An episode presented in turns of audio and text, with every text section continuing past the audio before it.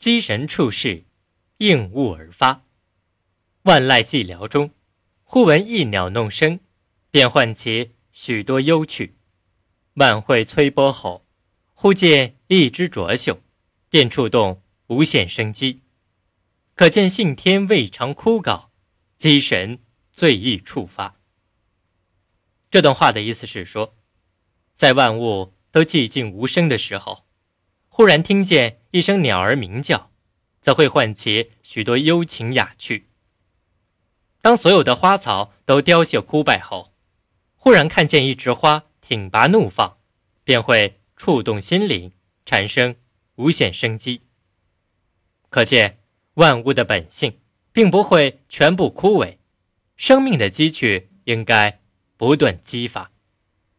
晏殊，北宋著名诗人，他从小就非常聪明好学，年轻时被皇上任命为集贤学士。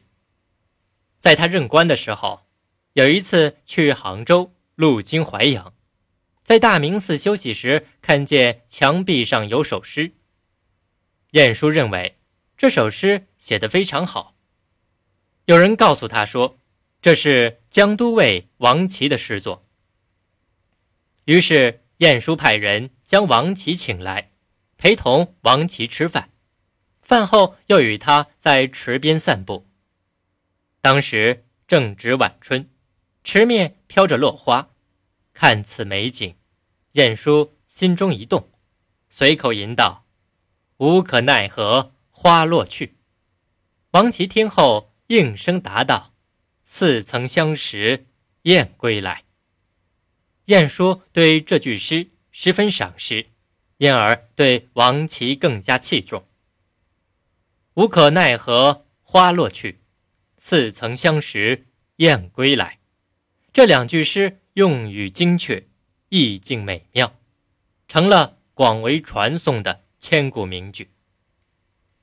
自然的美妙是要用心去发现。和体味的，如果心中没有雅趣，自然的一切便会索然无味，更不用说忽闻一鸟弄声，便唤起许多幽趣；忽持一枝卓秀，便触动无限生机。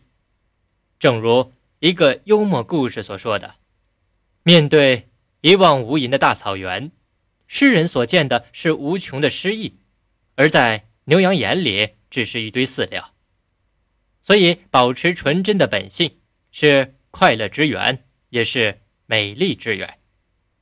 观朱霞，悟其明丽；观白云，悟其卷舒；观山岳，悟其灵奇；观河海，悟其浩瀚，则俯仰间皆文章也。对绿竹，得其虚心；对黄华，得其婉洁；对松柏，得其本性。